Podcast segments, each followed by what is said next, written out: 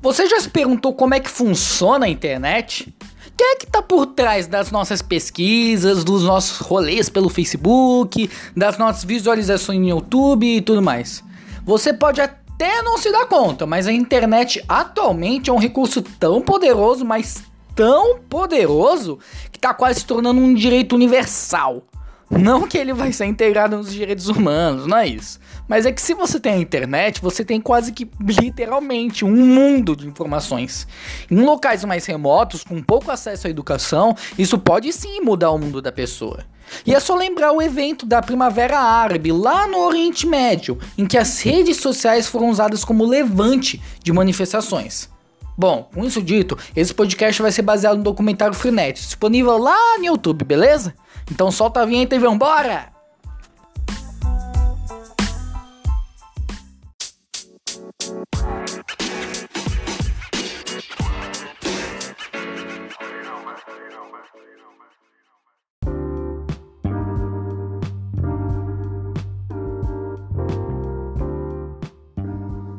De acordo com o IBGE, em 2017, apenas 41% das propriedades rurais no Brasil tinham acesso à internet, ou seja, menos que a metade. Seria justo com aqueles que cuidam dos nossos alimentos, aqueles que chegam até nossa mesa, uma tamanha dificuldade em manter contato com seus compradores? Tendo como exemplo os meus familiares do Nordeste, da área rural de Sergipe, para ser mais exata. Meu irmão tem um bar aqui na área continental de São Vicente, em São Paulo. Ele pede da casa de farinha dos meus avós mais de 80 quilos de farinha de mandioca por mês. De caminhão leva mais ou menos 3 dias para chegar aqui na Baixada Santista. Agora imaginem se eles não tivessem acesso à internet, ou até mesmo o sinal de telefone. O quanto de dinheiro e até mesmo contato familiar não perderiam se não fosse por isso. Esse é um dos problemas enfrentados pelos trabalhadores ribeirinha, uma dificuldade tremenda para conseguir ter o dinheiro para sustentar sua família. Assim como acontece com o Pedro Leandro, que aparece no documentário Frenet, ele é um produtor agrícola, como muitos outros. Uma de suas vendas é o abacaxi e o cupuaçu. Com nada de internet, sem sinal de telefone, as ruas de areia esburacadas, eles não conseguem manter muito contato com seus compradores. Atravessar a cidade para levarem as encomendas leva praticamente um dia inteiro, seja uma viagem de ônibus ou até mesmo uma viagem de barco. Que quanto maior a carga, mais eles perdem em questão de valor pois eles deixam uma parte do valor para o atravessador, que é alguém que ajuda eles na travessia, ou seja, nessa passagem do barco. A internet e a luz é algo que eles não têm acesso, não têm muito acesso, né? E é algo que eles não gostam de ficar sem, eles veem a dificuldade que é não ter o acesso a isso. Para nós que temos acesso a tudo isso, nem imaginamos o quanto para eles isso é importante.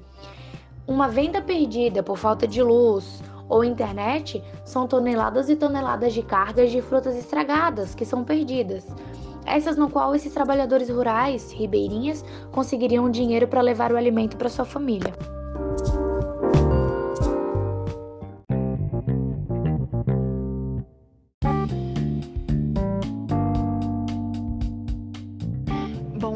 Acredito que a partir dessa questão da desigualdade do acesso à internet, nós conseguimos relacioná-la a outros casos, como o ensino remoto emergencial, por exemplo, que atingiu a área da educação com a finalidade de conter os avanços da pandemia do Covid-19 desde o início do ano passado.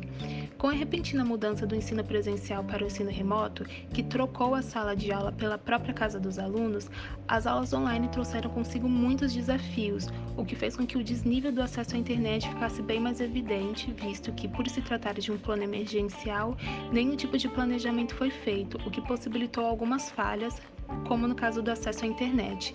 De acordo com o relatório do Banco Mundial, mais de 1 bilhão e meio de alunos ficaram sem aulas presenciais em cerca de 160 países, o que inclui o Brasil. Além disso, segundo um levantamento da Unicef, quase 1 milhão e meio de crianças e adolescentes de 6 a 17 anos não frequentavam a escola, seja remotamente ou presencialmente, em novembro de 2020. Além disso, cerca de 3,7 milhões de estudantes matriculados não tiveram acesso às atividades escolares e não conseguiram estudar em casa, pelos mais variados motivos, que podem incluir fatores relacionados ao acesso à internet.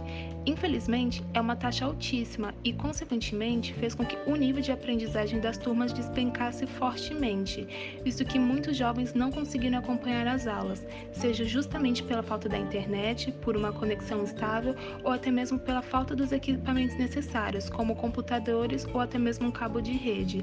Desse modo, o cenário da educação ficou bastante abalado, pois diversos alunos perderam aulas e, com isso, perderam conteúdo. Estudos e pesquisas a respeito dessa problemática estão sendo realizados e já está sendo discutido que a educação mundial foi brutalmente comprometida, levando à hipótese de que levará alguns anos para que ela seja devidamente recuperada, sendo um dano severo para a educação dos jovens, não só daqui do Brasil, mas sim de todo o mundo.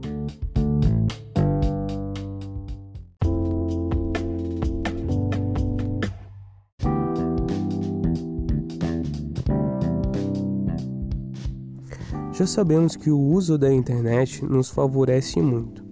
Você pode utilizá-la para conversar com uma pessoa que esteja presente do outro lado do mundo, ou até mesmo pode utilizá-la para pesquisar qualquer coisa, qualquer coisa mesmo, e a internet vai te favorecer a resposta.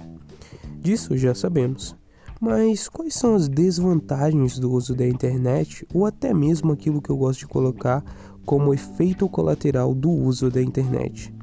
Bem, o documentário Freenet nos explica sobre isso quando fala sobre a rede social Facebook.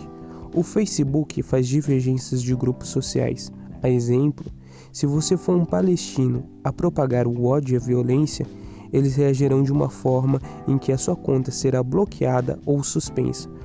E se você for um israelense a propagar esse mesmo ódio e violência, a sua conta será passiva, não acontecerá nada. E são diversas redes sociais que acontece isso. O algoritmo faz as pessoas até mesmo viciarem na tela infinita e manipulam as pessoas, roubam as suas democracias. Até mesmo exemplo, o Google. A sua barra de pesquisa é manipulada por uma empresa americana. Ou seja, a resposta quando você for procurar sobre o Brasil, a história real e verdadeira do Brasil, será que ela será manipulada por um professor de Washington sobre como o Brasil de fato foi construído ou ela será uma resposta de um professor brasileiro de como o Brasil de fato foi construído. Então, através dessa democracia explicada no Freenet, nós entendemos que a manipulação acontece nas redes sociais através de algoritmos que são utilizados pelos seus criadores.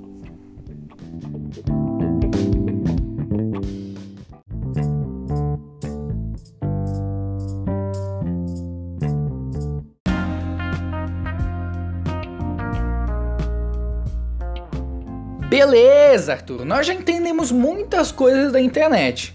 Mas você pode dizer pra gente um resumão geral? Pô, claro que posso.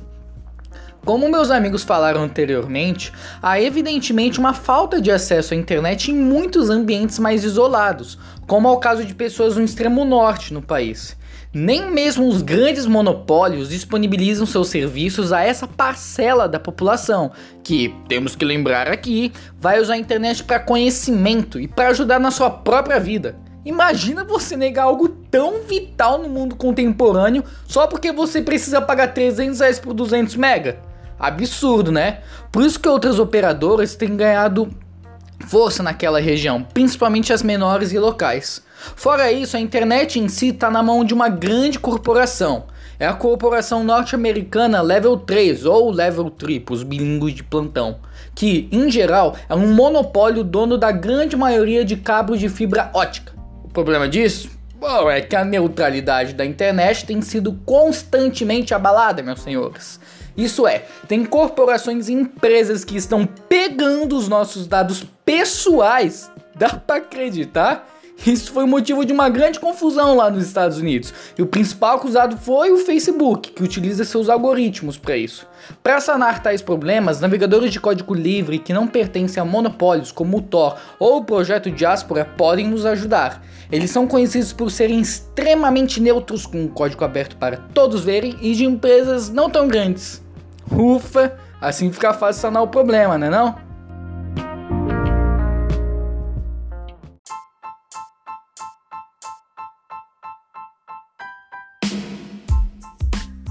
Mas bom, era isso o nosso podcast. Eu espero que vocês tenham gostado. Esse podcast foi proposto como uma atividade da nossa Faculdade de Letras, IFSP, lá no Campus Cubatão, manja? Espero realmente que tenha sido útil para vocês.